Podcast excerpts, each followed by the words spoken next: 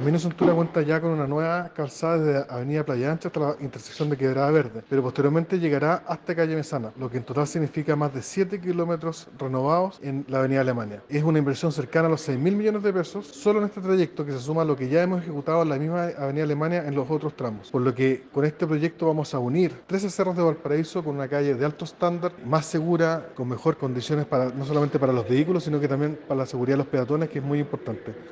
Esta avenida tendrá un estándar distinto a lo que era antes del incendio del 2014. Hoy contará con una mejor calzada, pensando en el tamaño y desplazamiento de los vehículos de emergencia que ahora podrán circular sin problemas. Además, entregamos mayor seguridad al barrio, ya que eh, se instalarán casi 400 luminarias LED y barandas en toda la avenida Alemania y camino cintura para los vecinos que se desplazarán a pie en este sector.